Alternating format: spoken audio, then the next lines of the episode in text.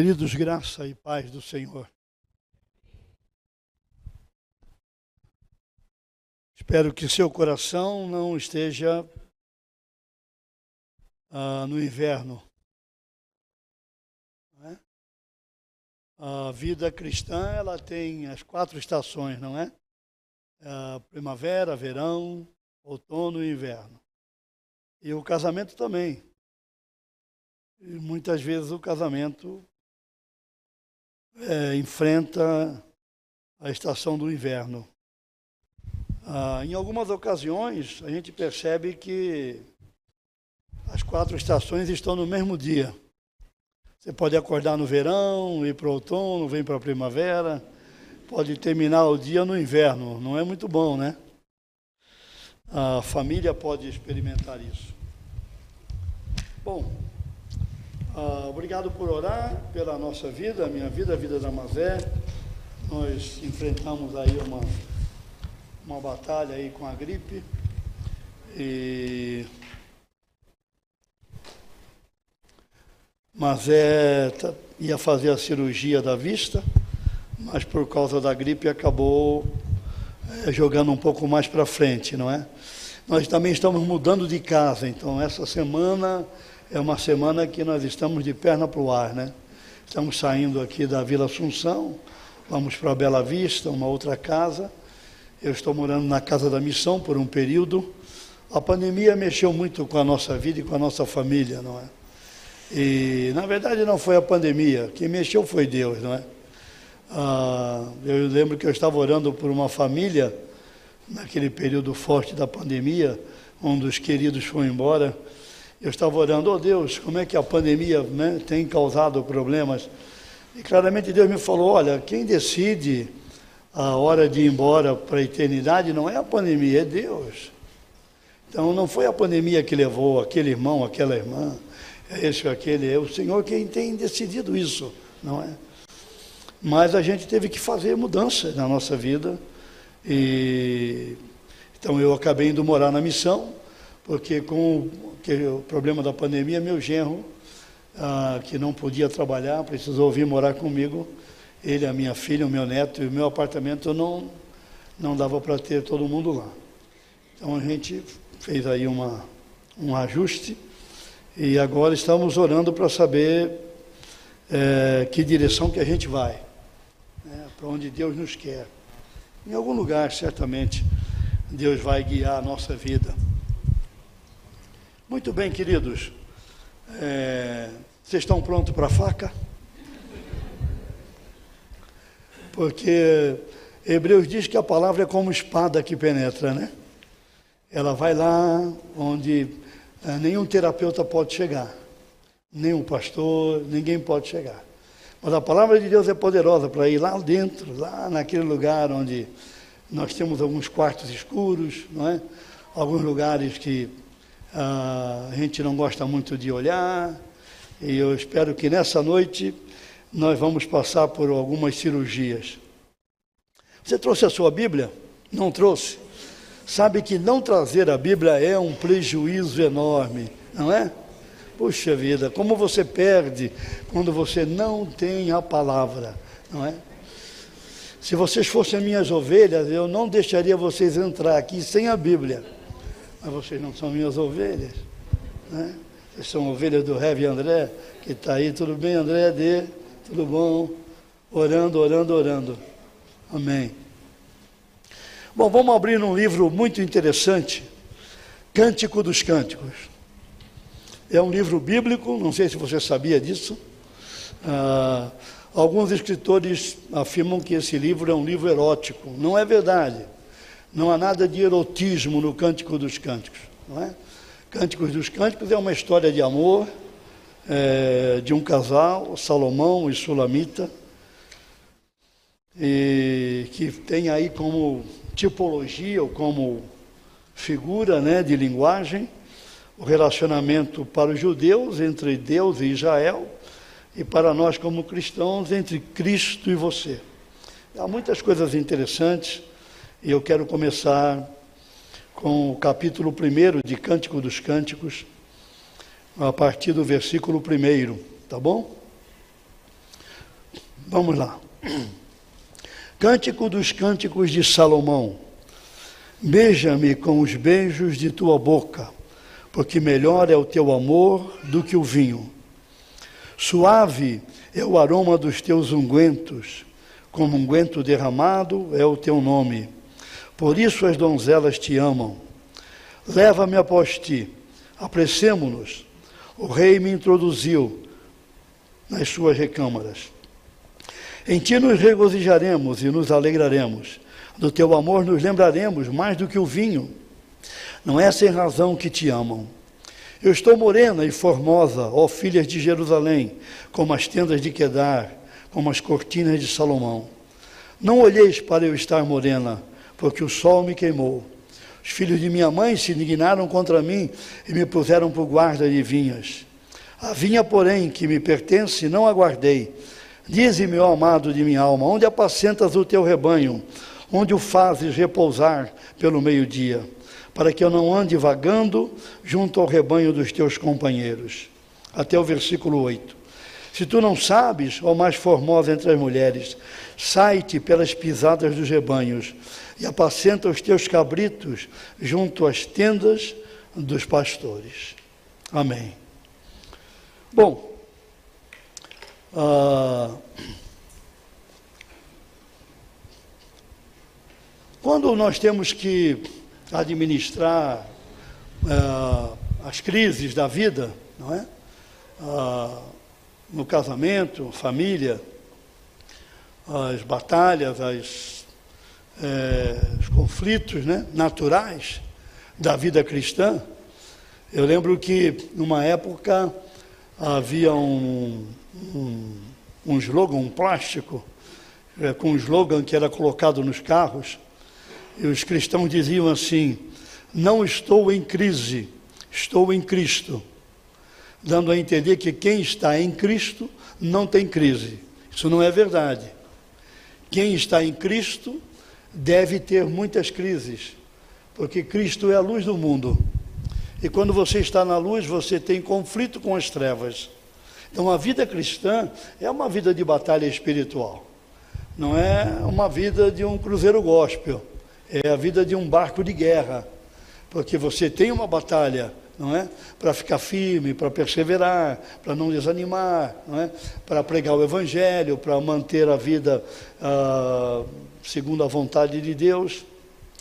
Então, quando nós temos que administrar essas crises e batalhas da vida cristã, o que, é que a gente percebe?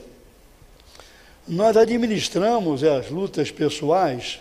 Paulo fala de lutas por fora e temores por dentro. Quando nós temos que administrar essas lutas externas que geram temores internos, isso depende de, do quanto nós conhecemos a Deus. Cada cristão administra a sua luta na proporção do seu conhecimento de Deus. Se você tem uma batalha muito forte uh, para lidar com ela, uh, o resultado do que vai acontecer é do seu tempo de comunhão com Deus.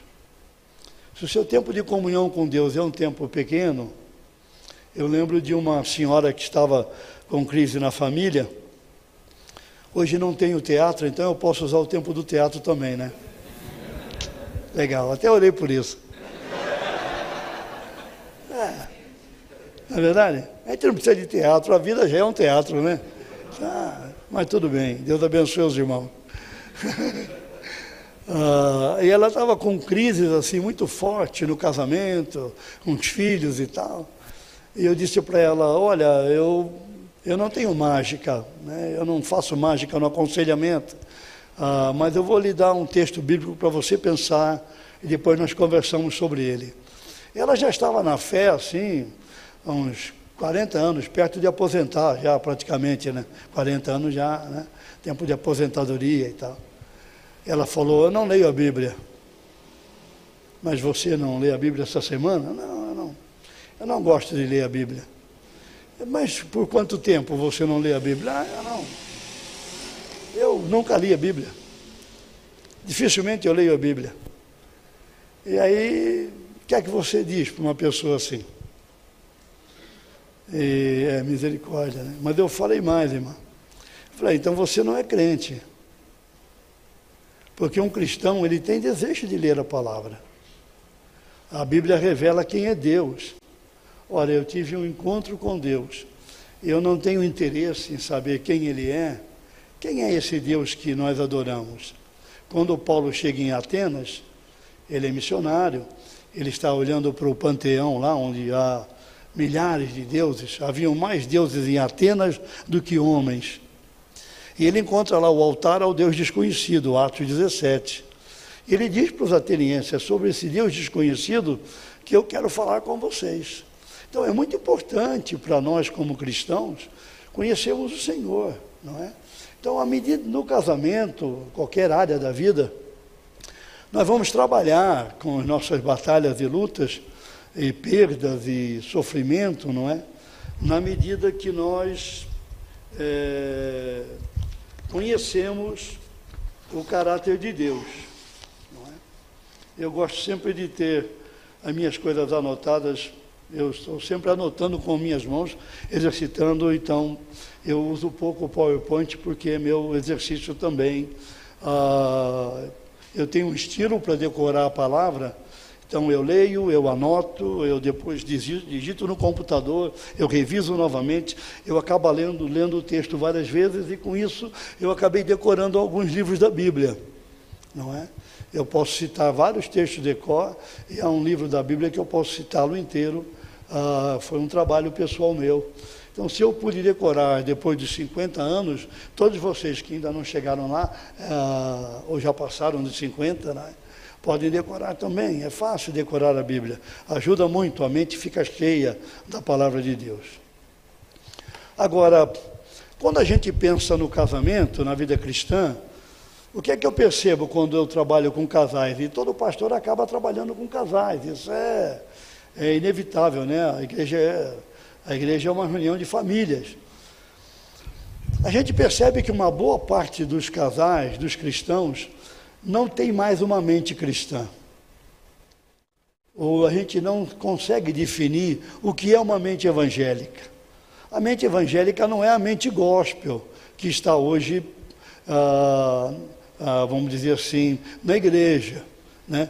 A mente evangélica é diferente, bem diferente daquilo que nós estamos olhando e vendo ah, hoje na vida da igreja. E eu quero mostrar um pouquinho aqui para vocês nesse livro o que, que aconteceu com essa mulher assulamita quando ela encontra com o amor de Salomão. Então a gente vai pensar um pouco na vida conjugal, mas a gente vai pensar também um pouco no relacionamento com o Senhor. Porque não dá para ser um marido joia se eu não ando com o Senhor. O que é que faz de mim um marido cheio da graça? Um marido que tem paciência, um marido que ama, um marido que. É, né, eu fui, há poucos dias eu tive um, uma distorção no meu pescoço aqui, fiquei com o pescoço dolorido e tal. E eu fui num, num profissional aí para fazer massagem, e ele falou, o senhor está muito duro, está né? Tá muito enrijecido. E a gente pode ficar assim também, né? em outras áreas da vida. Então eu quero citar para vocês algumas coisas que certamente vão nos ajudar a pensar um pouco. No capítulo 1, no versículo 3, quando ela fala do amor dele, né? Ah, porque ela diz no versículo 2: O teu amor é melhor do que o vinho, e o vinho naquela época era, era algo que simbolizava alegria, né? a felicidade. O vinho tinha essa conotação. Né? Toda festa, no contexto do Salomão e da Sulamita, o vinho estava lá. A gente vê o milagre de Caná da Galileia. Mas ela diz: O teu amor é melhor do que o vinho. E ela diz: Suave é o aroma dos teus ungüentos ou dos teus olhos, como unguento derramado é o teu nome. Ela diz: Por isso as donzelas te amam. O verbo amar aqui, ele pode ser traduzido assim: Por isso as donzelas, elas estremecem quando tem esse encontro contigo. E a ideia aqui é que, quando nós encontramos com o amor de Deus, é, a nossa alma deve ficar apaixonada pelo Senhor. Não dá para entender um cristão que não está encantado com o Senhor. Alguém que não está com a sua mente é, fascinada por Deus. O encontro com Deus deve causar em você e em mim um estremecimento. Não é um encontro com um ex-colega de faculdade, alguém que era amigo na infância, né? Você vai para aquelas reuniões para rever amigos e tal. Não, não é um encontro dessa natureza. Você encontra com aquele que é o Deus eterno, na pessoa de Cristo. Esse encontro tem que nos levar a um estremecimento, não é? A, a um temor e a um tremor né? na nossa vida. É interessante porque esse verbo aqui, amar ou estremecer, no hebraico, ele significa um escavamento de água, aquele trabalho que a água do rio faz no leito do rio quando ela corre. Quando a água corre, ela vai abrindo o rio, ela vai causando profundidade, ela causa um escavamento, ela vai causando esse trabalho de abrir o rio. E a ideia aqui do verbo quando você encontra com o Senhor, a sua mente vai abrir, o seu coração vai abrir. Não é? Esse encontro com o Senhor há de provocar em você, é, é, é, na sua vida, na sua mente, na, nas suas emoções, algo que alarga, não é?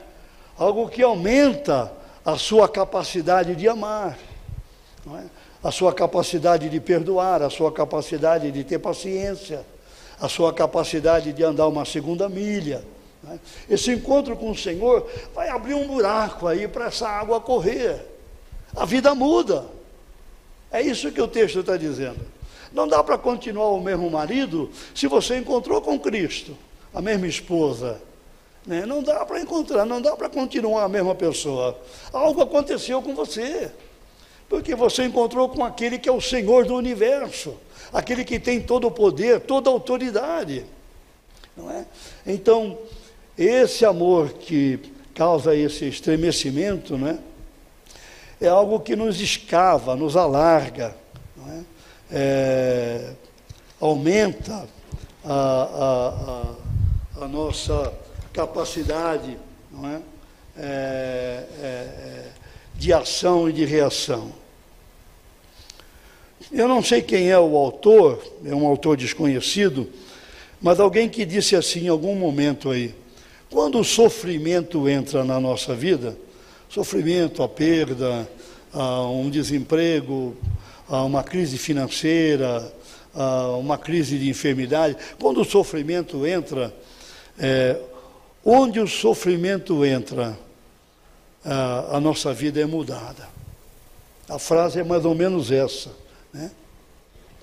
Ah, há lugares em nós mesmos que só passam a existir após o sofrimento ter batido a nossa porta. Isto é, alguém que passou pelo sofrimento, pelo luto, pela perda, pelo divórcio, pela crise financeira, por uma enfermidade é, com batalhas, essa pessoa não é mais a mesma.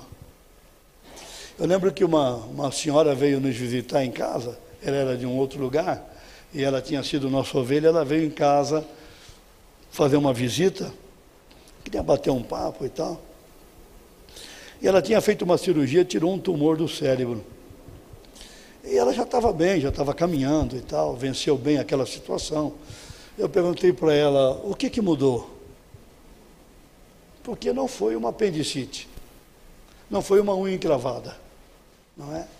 é não foi alguma coisa mais simples. O que que mudou?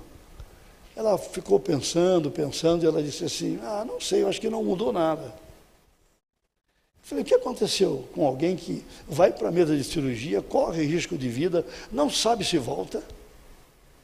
Era perigosa a cirurgia dela, não é? Então, quando o sofrimento entra na nossa vida, aqueles lugares, é, há lugares em nós que passam a existir. Eu fiz uma, uma paráfrase disso, e eu coloquei: há lugares em nós que só passam a existir após o amor, esse amor do versículo 3, ter feito morada em nosso coração. Sabe aqueles quartos escuros da vida ah, que a gente não quer abrir? Eu conheço pessoas que por décadas mantiveram segredos, situações guardadas, não é? é? Sem querer abrir o coração. E quando esse amor de Deus chega na nossa vida, não é? é no nosso relacionamento, ah, a gente certamente começa a perceber que o poder criador de Deus trabalha na nossa vida, não é? Então eu queria citar uma outra coisa para fazer algumas perguntas. No versículo 3, ela fala dos ungüentos que uh, uh, ela percebe no relacionamento com o noivo, né? com o seu amado. Ela fala do óleo aqui, o óleo da unção. Jesus é o Messias, aquele que foi ungido, não é? E o papel do óleo é flexibilizar.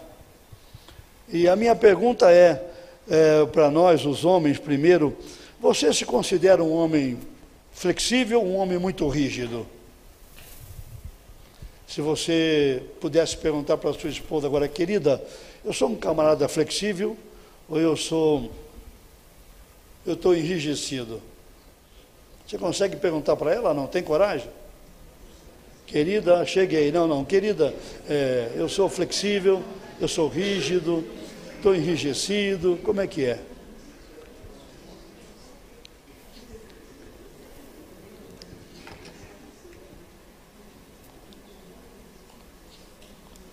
Ou pode ser que nós, homens, estamos em algumas questões aí enferrujados.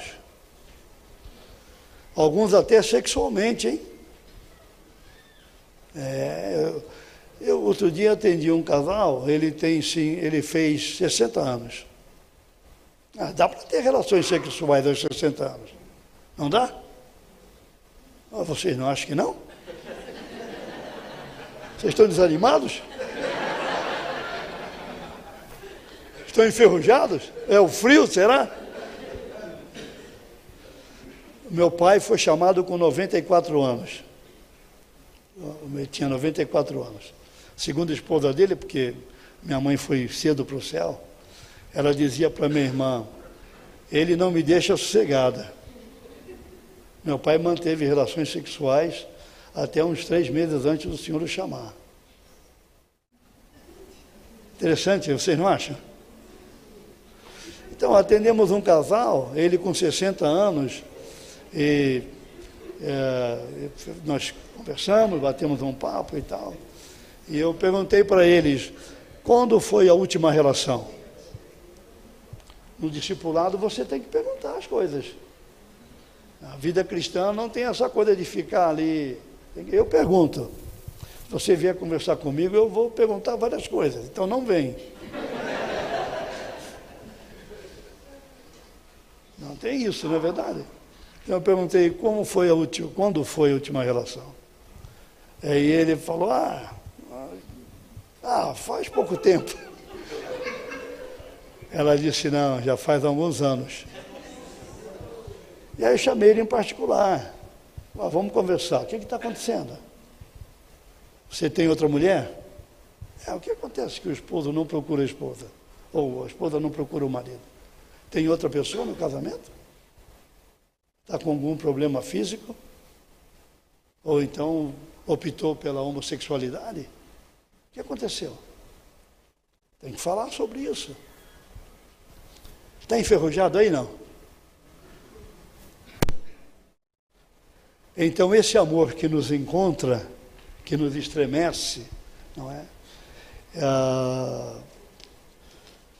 É, é aquele amor que traz óleo quando a gente tem a vida com aquelas portas que estão fazendo barulho. Já encontrou na sua casa lá uma porta que você mexe, começa a ranger?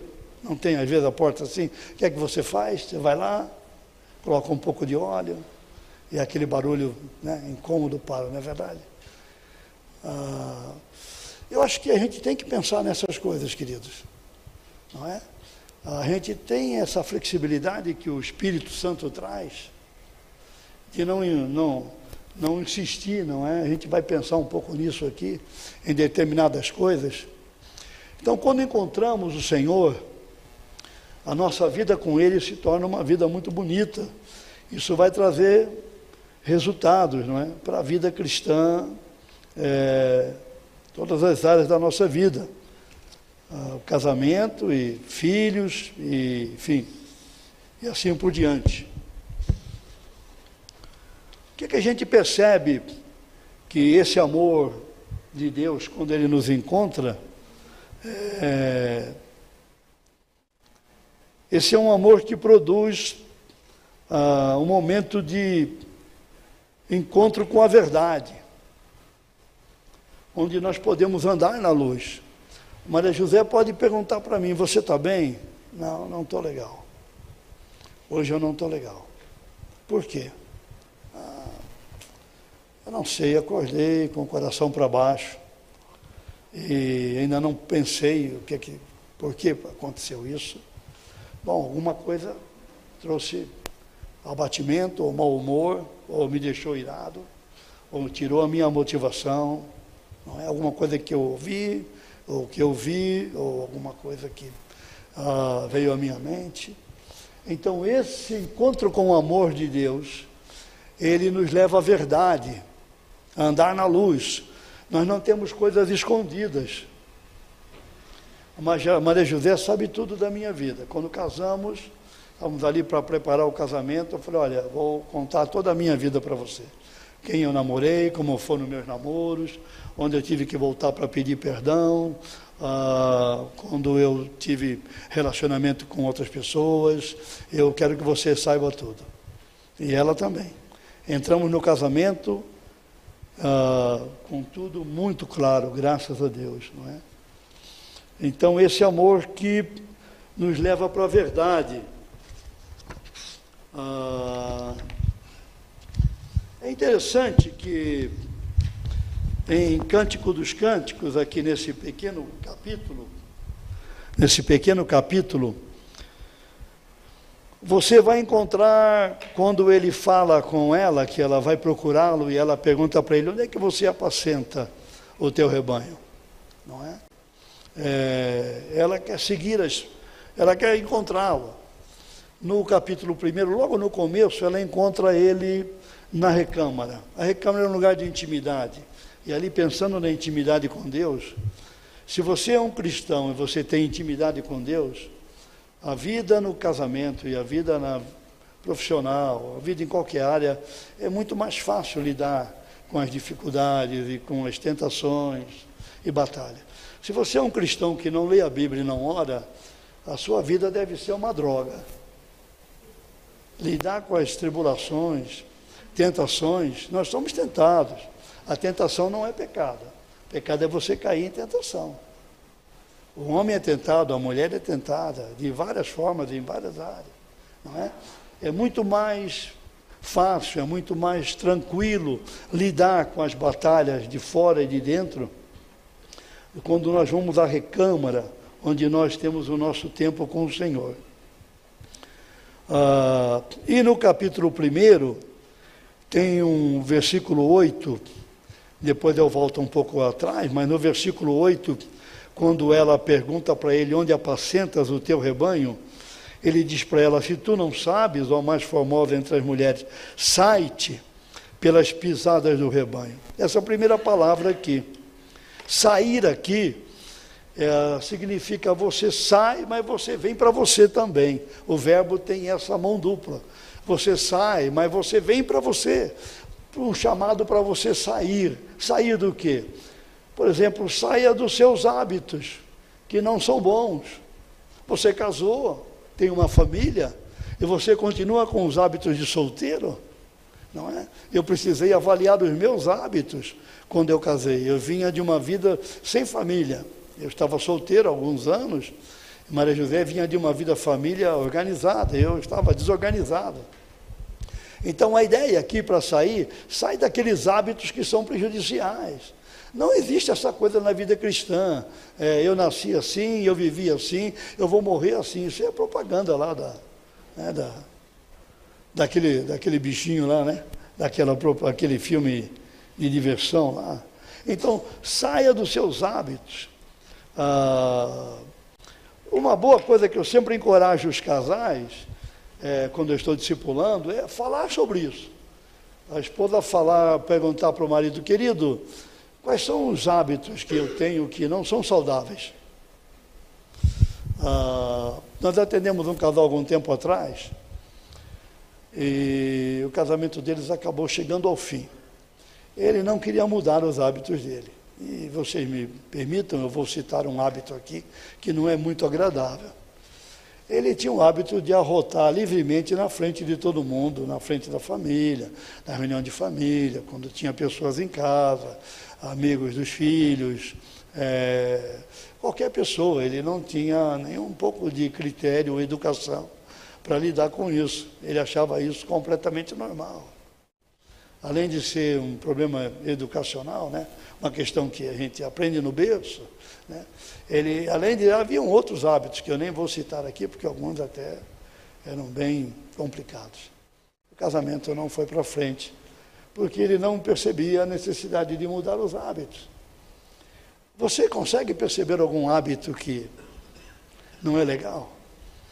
Algum tempo atrás, eu acho que eu contei isso aqui já. Algum tempo, esse é o problema de você pregar numa igreja muitas vezes, você repete a mesma coisa, né? Tem problema. Para a gente guardar, tem que repetir, tem que ouvir 40 vezes, então acho que essa aqui deve ser a décima. Eu estava andando em casa,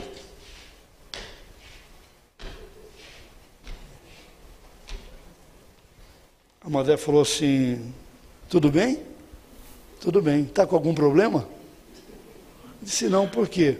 Porque eu percebo que nesses últimos dias você anda arrastando o pé. Vai ser assim agora, é? Não, não, não vai não, não vai, não vai, não vai. Era só um momento de, de crise.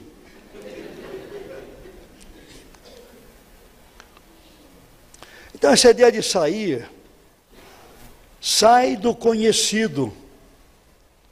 Sai daquilo que você conhece, que pode sair, não é? é? Nós, às vezes, nos acostumamos a determinados comportamentos e maneira de fazer as coisas, e, não é? A ideia de sair daquelas representações de nós mesmos, não é? Ou sair da maneira infantil de amar, não é? Ah, o casamento muda, a gente muda, precisa caminhar para a maturidade. E muitas vezes nós ficamos presos em situações, acabamos nos afundando ali. Não, é? não queremos fazer mudanças.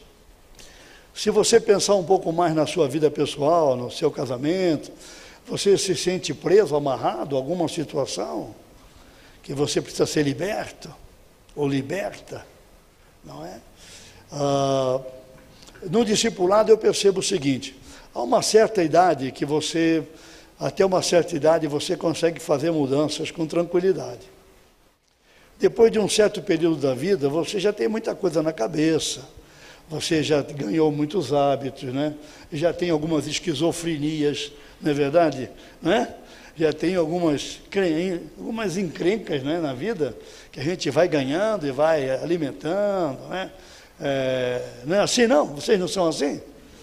Se não tiver disposição de fazer mudança até um certo período, quanto mais você avança, mais difícil é de perceber, bom, isso não é uma coisa que vai me ajudar lá na frente, não é? Ah, na minha caminhada. Né?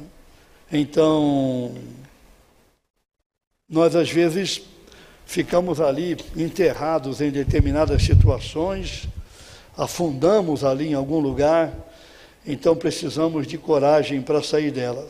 É nesse momento da vida, quando a gente se percebe preso, amarrado, sem saber como sair, que o discipulado tem que entrar. Eu creio no discipulado porque ele é bíblico. Eu não, eu não inventei o discipulado. Discipulado não é um programa de homens, é um mandamento bíblico. E no discipulado você tem alguém que cutuca. E aí, como é que é? Como é seu nome? Guto. Ô Guto, como é que é? Vamos lá? Tomar café. Aí tem que perguntar, olha, como é que vai? Regina. Regina. Tem que perguntar. Aí você pergunta, abaixa a cabeça e tal, olha para a parede, não é? Tem que perguntar. Isso vai gerando amizade, companheirismo, onde a gente abre o coração e fala dos temores e dos medos, não é? E das batalhas e lutas. Isso é muito bom. Ah, esse sair também, eu vou mais longe aqui um pouco. Saia de tudo que você aprendeu. Tudo que você aprendeu, tenha coragem de sair daquilo que você não pode sair de Jesus. Aí não pode sair. Não pode sair da Bíblia. Não pode sair da Trindade, não pode sair dos princípios bíblicos, mas de qualquer outra coisa que você aprendeu, tenha coragem de fazer mudanças. Tenha coragem de sair, mudar comportamento, forma de pensar, maneira de pensar, não é? Ah, eu, quando converso com alguns crentes hoje que vêm pedir ajuda ou vêm falar, querem conversar e tal, eu digo: olha, o evangelho que você aprendeu, ele está errado. O evangelho não é isso. O evangelho é um chamado a servir o Senhor. O evangelho é um chamado a ser útil no corpo de Cristo. Não tem esse evangelho de vocês ficarem aí na arquibancada eu estou aqui falando e vocês vão dar uma nota. O que é que achou hoje? Ah, hoje ele estava até melhor com aquele cachecol e tal. Para quem ficou uma semana e pouco com gripe, até que ele estava bem, você não achou? É, é acho que estava mais engraçado hoje e tal. Parece que no outro dia estava mais assim, fechado e tal. É, foi bom, né? Nesse frio, para quem é bacalhau basta e tal, tá bom. Evangelho é um chamado para sair do passado, sair das memórias que nos amarram, não é? Sair do controle do ego, da vida egocêntrica, sair de certas situações confusas. Vou usar um termo aqui, mas não é o que vocês estão acostumados a ouvir. Saia do armário, mas não é nada disso que vocês estão pensando. A ideia aqui é: você tem esqueleto no armário? Esqueleto no armário é aquela situação que está ali, você nunca confessou aquilo a ninguém. Nunca falou com ninguém sobre aquela situação. Como eu tenho encontrado casais que tiveram tantos problemas em tantas áreas, ou sofreram um abuso, como eu disse aqui numa das reuniões, ou tiveram casos extras conjugais, ou se envolveram financeiramente em alguma coisa que não foi joia, uh, ou alguma coisa que não foi, não foi saudável mas nunca falaram disso com ninguém. Eu já pedi perdão a Deus, mas o que aconteceu? Tiago diz: confessai os vossos pecados uns aos outros. E a ideia ali é para que haja cura. Por exemplo, toda pessoa que se envolveu sexualmente antes do casamento ou no casamento de maneira errada, é, com uma pessoa fora do casamento, ou fez sexo antes do casamento, ou durante o casamento, ela abriu porta para demônios. Isso é bíblico. Isso é bíblico. Eu não tenho tempo de pegar os textos todos e mostrar isso aqui agora. Se você se envolveu de alguma maneira errada com vida sexual, você precisa de ajuda. Se você sofreu abusos sexuais, você certamente abusou de alguém de alguma maneira. Você precisa de ajuda. Isso é esqueleto no armário. Agora, pastor André não vai perguntar aqui numa reunião como essa, ou num culto de domingo, quem sofreu abuso fica em pé. Ah, não vai fazer isso. Porque também ninguém vai levantar. Não é verdade? Nós não temos uma igreja ainda, e talvez nunca vamos ter uma igreja, onde a gente fala abertamente do coração. Vamos falar do coração aqui. Bom, essa reunião nunca termina. Falar tudo que está no coração, nunca vai terminar a reunião. Porque a gente aprendeu até em casa, roupa suja se lava em casa, não é? Não. A minha filha Tamara citou isso aqui no dia que ela falou, né? Não, roupa suja se lava na igreja, no corpo de Cristo. É no corpo de Cristo, é aqui que a gente fala das nossas batalhas e lutas, pecados, quando a gente vai para frente, quando vai para trás, quando está bem, quando está mal. Ah, mas eu numa igreja onde eu fui, abri meu coração, não me dei bem. Bom, a igreja não é perfeita, porque nós estamos na igreja, não é? Então, Se você tem esqueletos no armário, precisa de ajuda, não é? Se você tem alguma relação aí que não é boa, que não é saudável, precisa sair dela rapidamente. Porque o amor lança fora o medo, não é? Ah, eu vou fazer uma outra pergunta. Você tem medo, por exemplo, de falar das suas fragilidades? Onde, vo, onde você é frágil? Já pensou nisso? Todo casal devia falar sobre isso. Onde você tem debilidades? Todo mundo tem. Tem potencial, não é? Todo mundo tem potencial. Coisa boa. Mas onde você é fraco, é frágil, é débil, onde você tem crise forte. Por exemplo, uma pergunta para os maridos. Quando sua esposa tem uma crise, para onde ela vai? O que ela faz? Ah, minha esposa vai para o shopping. A minha vai para a geladeira. Ah, ou a minha vai para vai tomar cerveja, ou vodka. Ou vai para a casa da mãe dela. Ou pega o carro e anda, anda, anda, anda. anda. Encontrei um homem outro dia, estava numa rodoviária, e ele me conhecia, e de repente ele me viu lá e parou, e eu falei, então, oh, que, que, tudo bem, como vai? Eram 11 horas da noite, estava esperando o ônibus para vir para casa. E ele disse, eu peguei meu carro e andei, andei, andei por quase três horas, e eu pensei, eu não vou voltar mais, mas decidi voltar. Então, na crise, ele foi para a autoestrada. Quando você tem uma crise, como homem, como mulher, para onde você vai? O que é que você faz? Você não tem crises? Então você é, não é deste mundo, hein? Está fazendo o que aqui? É. Todos nós temos crises fortes, muito fortes. Ah, então o amor lança fora o medo, não é? O medo de falar é, das nossas tentações, batalhas, não é? Ah, até tomei aqui emprestado, acho que está aqui comigo, se eu não me engano, um.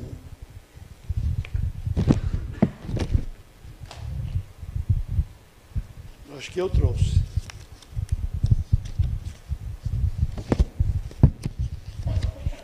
Vamos ver se está aqui.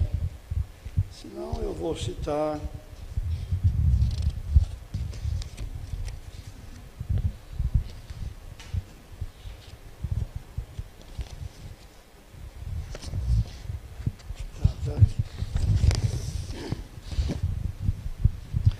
é chamada de ladainha da humildade. São Francisco de Assis. Ele orou assim: Ó Jesus, manso e humilde de coração, ouvi-me. Livra-me, ó Jesus, do desejo de ser estimado. Livra-me do desejo de ser amado. Livra-me do desejo de ser conhecido Livra-me do desejo de ser honrado. Livra-me do desejo de ser louvado. Livra-me do desejo de ser preferido. Livra-me do desejo de ser consultado. Livra-me do desejo de ser aprovado. Por quê? Porque em alguns momentos da vida, é, a gente não vai receber o amor que a gente espera do cônjuge. A Maria José não me completa 100%. Ela não é Jesus. Só Jesus me completa 100%. Eu não completo a Maria José 100%. Eu sou pecador miserável, salvo pela graça. Eu procuro completar da melhor maneira possível. Só Jesus completa você. Então eu não posso ter expectativa que todas as minhas necessidades, é, emocionais, espirituais, sexuais, todas elas, 100% são satisfeitas na matéria. Não, não é assim. Nós lidamos com limitações. E quando a Maria José não me ama como eu gostaria, para onde eu vou? Eu vou para aquele que João diz: Deus é amor. Eu vou para o amado da minha alma, como diz a Sulamita no Cântico dos Cânticos. A Sulamita no Cântico dos Cânticos, ela chama o seu amado de amado 26 vezes. Porque é nela que ele se satisfaz. Ela, ela se satisfaz. Ah, então, livra-me do desejo de ser amado, do desejo de ser conhecido. Já encontrou uma situação que alguém que conhecia você, de repente mostrou que não conhecia? Já passou por isso? Ainda não? Prepare-se, vai passar. Aquele camarada fez de conta que não me viu. Se você está bem com o Senhor, você lida com isso com tranquilidade. Você não fica remoendo e tal. Não honraram você, não, você não foi a preferência. Não me consultaram. Você não me consultou, querida? Como isso acontece no casamento? Qual é o problema, irmãos? Quem não deve deixar de ser consultado é Deus. Mas eu, algumas vezes, não preciso ser consultado. Mas é, tem autonomia para muitas coisas. Eu tenho autonomia para muitas coisas. Eu não preciso consultar Maria José para tudo. Há coisas que eu preciso consultar, mas há coisas que eu posso fazer. Nós chegamos a um momento de maturidade que não tem problema. Ela tem liberdade de caminhar com a vida dele, eu caminho com a minha. Ela é uma pessoa, eu sou outra pessoa.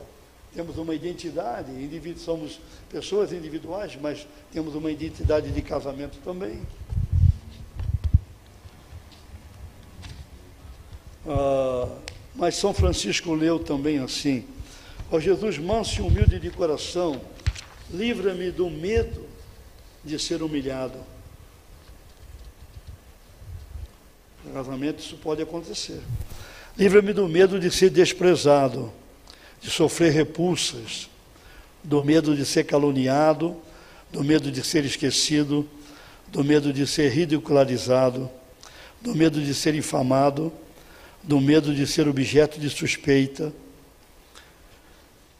que outros sejam mais amados do que eu. Dá-me a graça de desejar que outros sejam mais estimados do que eu. Que outros possam elevar-se na opinião do mundo e que eu possa ser diminuído, como disse João Batista, né? Importa que ele cresça e eu diminua. Que outros possam ser escolhidos e eu colocado de lado. Que outros possam ser louvados e eu desprezado. Que outros possam ser preferidos e a mim, a mim em todas as coisas, que os outros possam ser mais santos do que eu, embora eu me torne santo tanto quanto devo ser. Ah, lidar com essas questões, não de uma vez, evidentemente, né? mas lidar com essas questões é, ajuda a vida, o casamento, a,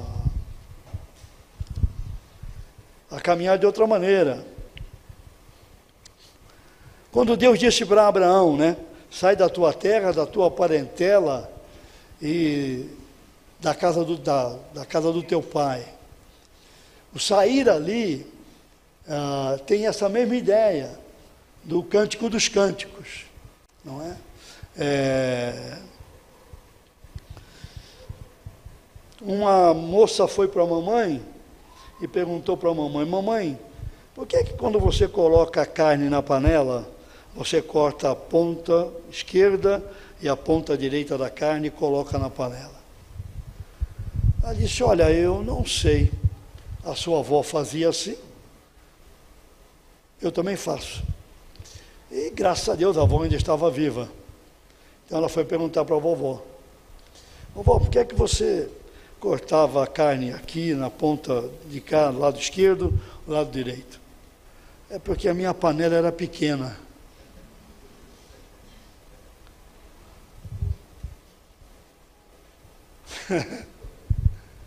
Como aquele camarada que está andando em Moscou e ele descobre que o tênis está com o cadarço solto e ele para para amarrar o cadarço. Quando ele olha para trás, tem uma fila atrás dele, todo mundo assim.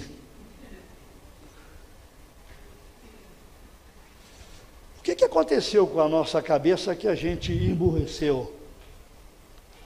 A gente não pergunta. O que aconteceu? A cabeça de um cristão, a mente de um cristão, não pode submeter-se a viver nessa zona de mediocridade. Precisa perguntar. Por que, que nós fazemos as coisas que nós fazemos do jeito que nós fazemos?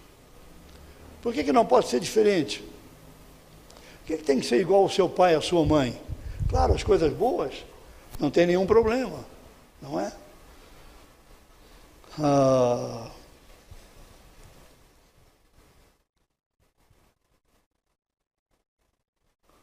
meu pai, meu pai se converteu. Meu pai quando meu pai era pernambucano, família pernambucana, meu pai quando brigava, meu pai brigava com um cano de ferro na mão. Meu pai era bom de briga. Quando ele veio a Cristo, meu pai apanhou por causa do Evangelho. 1940, 1935, meu pai ah, foi agredido por causa do Evangelho, sem provocar agressão, por causa da pregação do Evangelho. E meu pai mudou, a vida do meu pai mudou muito. Mas o meu pai, quando se converteu, foi para uma igreja fundamentalista. Lá os homens usavam chapéu, bigode, paletó e gravata, lá na década de 30 e 40. E meu pai aprendeu que rádio era do diabo. Então a minha mãe ganhou um rádio. E ela falou para o meu pai, Oswaldo, meu pai chamava você Oswaldo, você pode buscar o rádio para mim? Meu pai foi buscar o rádio e falou, meu filho, vamos comigo. Eu disse, vou, eu gostava de andar com meu pai. Estávamos andando por um determinado lugar, pegamos um atalho, meu pai com o rádio no ombro disse assim, meu filho, estou levando o diabo no ombro. Eu não gostava do meu pai algumas vezes porque o meu pai não disciplinava, o meu pai punia. Quando meu pai pegava, ele batia bem. Eu tinha uma bronca enorme do meu pai por causa disso. Quando meu pai disse, estou levando o diabo no ombro, eu pensei comigo, um diabo levando outro diabo. E eu falei para minha mãe em casa, olha, papai falou assim, e a minha mãe me deu uma correção. Mas quando eu estava adulto, eu não tinha problema em ouvir rádio. Eu não seguia o pensamento do meu pai. Depois veio a televisão. Meu pai não tinha a mente aberta para ver televisão. Mais tarde, a televisão foi salva, então meu pai estava lá vendo televisão. Mas eu não tive problema, então é, você pode fazer diferente. Ah, a ideia de sair aqui é sair daquilo que enclausura você, daquilo que limita, daquilo que impede você, não é? é... Exemplo, ah, vocês aqui, nós, né, homens, você como homem, você tem facilidade em dizer para sua esposa diariamente, querida, eu te amo. Você é a mulher da minha vida eu, eu me sinto feliz com você. Eu me realizo com você. É, olha, Deus fez a coisa certa quando Ele me deu você. Você faz isso? Ou você olha para ela e você faz assim? Figa, sinal da cruz.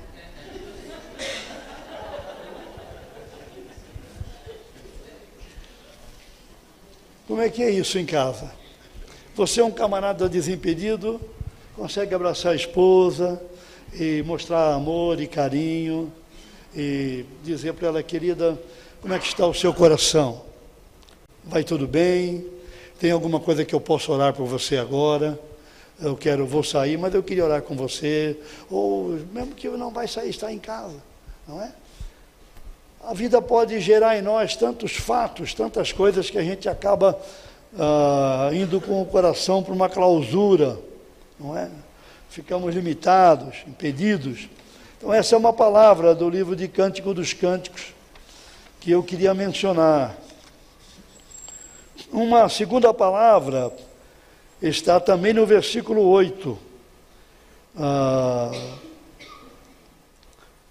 quando ele fala para ela, não é? é? Observa as pegadas do rebanho. Escuta, essa seria a ideia, não é?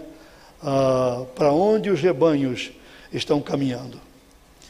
Então, uma, uma coisa interessante, quando a gente tem que lidar, por exemplo, com a parentela, você consegue perceber quando a parentela está interferindo na vida conjugal? Ah, meu, minha mãe de criação veio morar comigo um período.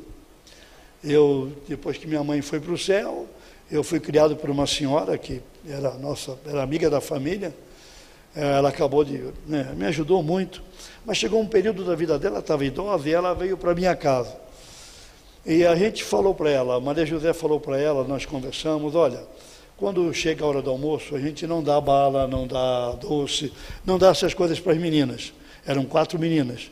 Então, você não dá doce para elas, ouviu, vovó? Tá bom, tá bom. E também chegou um momento que nós decidimos tirar a chupeta das meninas, porque já era hora de fazer isso e ali tinha que tirar das três de uma vez. A quarta ainda não era possível, mas três tinha que tirar. Aí um dia Maria foi lá, tirou e jogou fora, acabou último dia. Ah, e de repente nós vimos as meninas com chupeta novamente. Maria José, você não tirou a chupeta? Eu tirei, pus num saco, amarrei joguei no fundo do lata de lixo. Vamos lá olhar, a chupeta estava lá, mas o que aconteceu? De onde vinham as chupetas?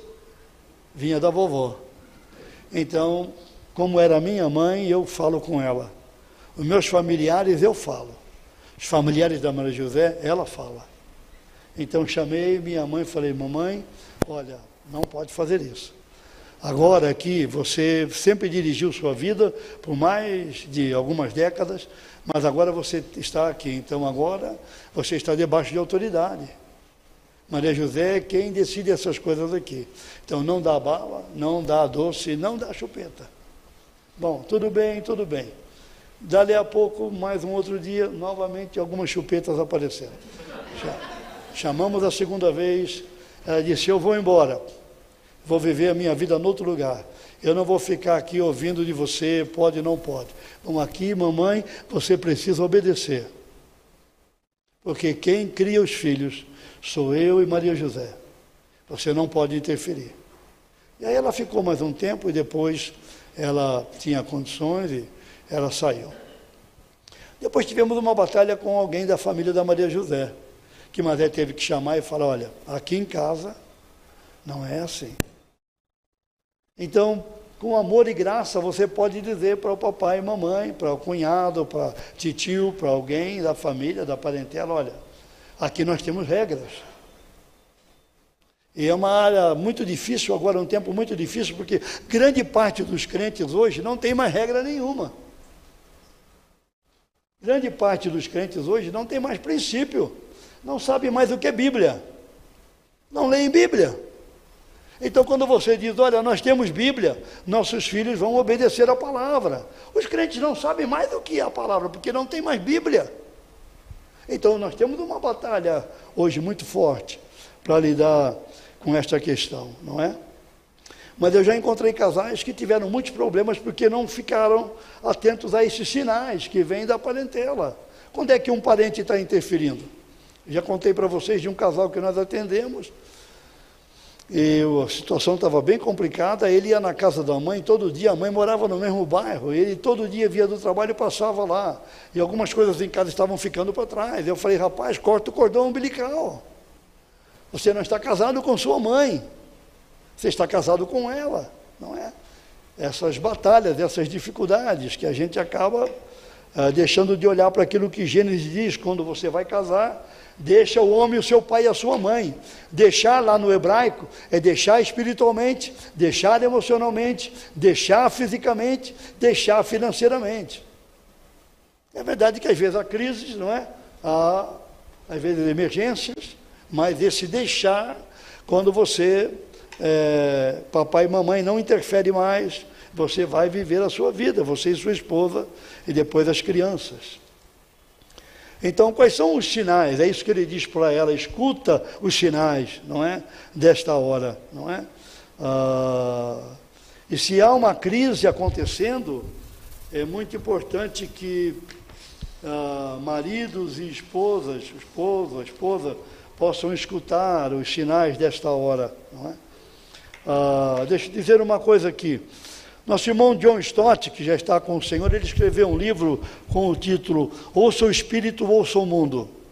Nós não vimos ainda um mundo como este agora, onde a verdade está sendo atacada em todos os seus ângulos. Houve um período que a verdade era atacada na pessoa de Cristo.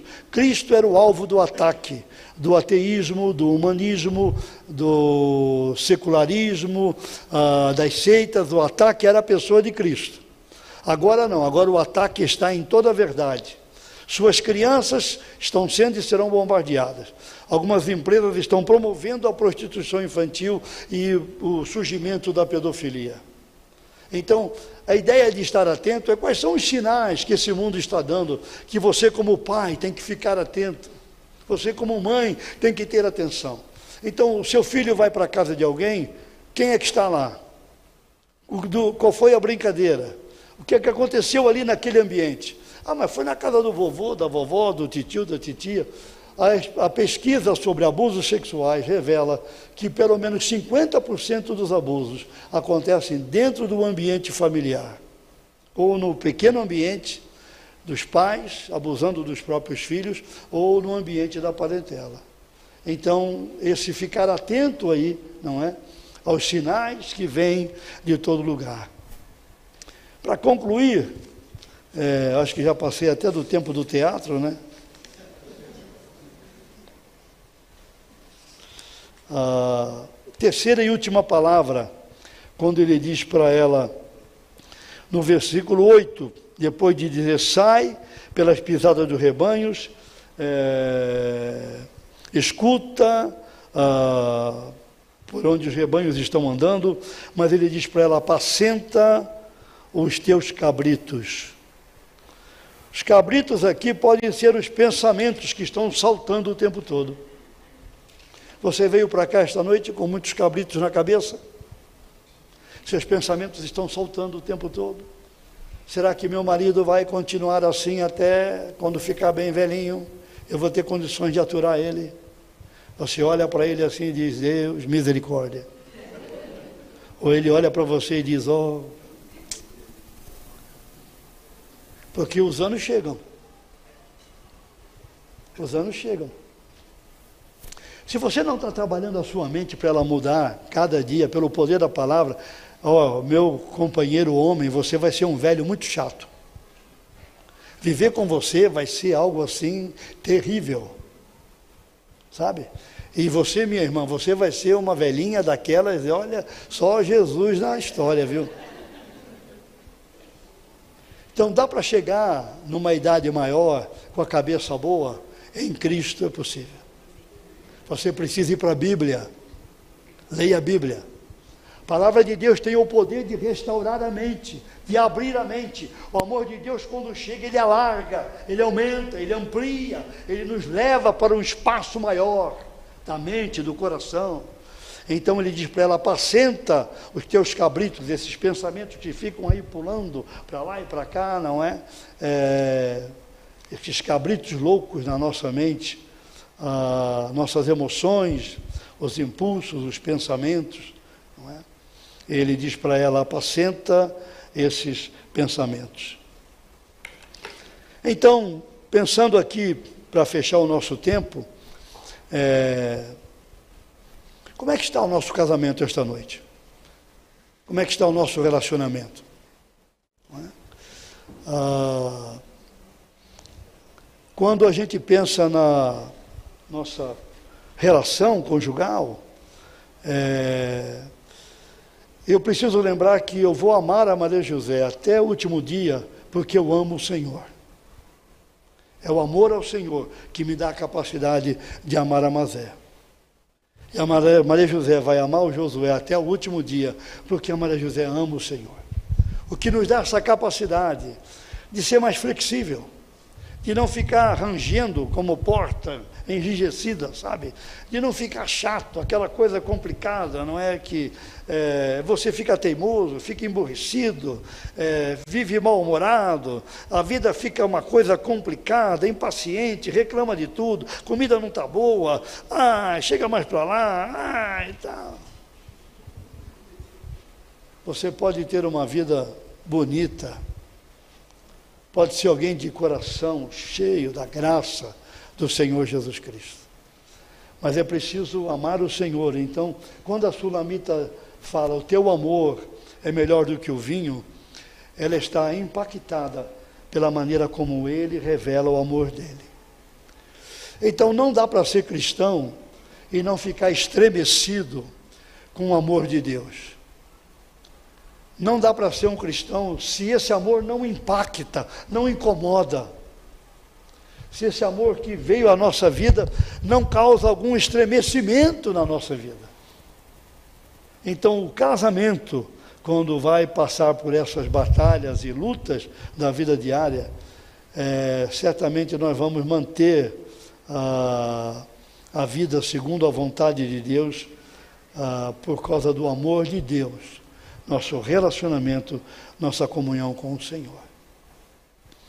Ah, eu e Maria José estamos casados há 43 anos e nós estamos enfrentando uma tempestade de tribulação muito, muito forte, que eu chamo de Euroaquilão.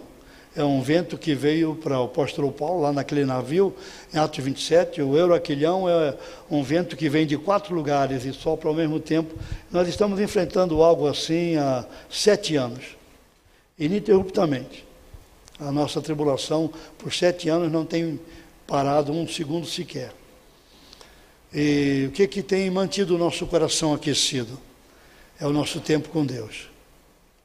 Quantas madrugadas, Quantos dias eu fui para Deus com o meu coração extremamente pesado, angustiado, oprimido, abatido, olhando e não vendo luz no final do túnel.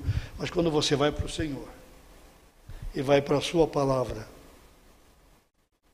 seu coração é restaurado, você é curado, a esperança é renovada. Então eu quero encorajar você a se tornar um cristão da Bíblia Abra sua Bíblia, coma a Bíblia, leia a Bíblia, tenha comunhão com o Senhor. Porque no propósito de Deus não há lugar para divórcio. Você está casado na vontade de Deus. Em Deus nunca há um projeto de separação. Então esteja atento aos sinais. Fique bem firme nesse tempo do fim. Ame o Senhor, ame seu marido, ame a sua esposa e seja bênção para pregar o Evangelho, fazer discípulos para a glória do Senhor Jesus. Amém? E namore bastante. Ok? Isso ajuda muito e faz muito bem. Deus abençoe vocês. Muito obrigado.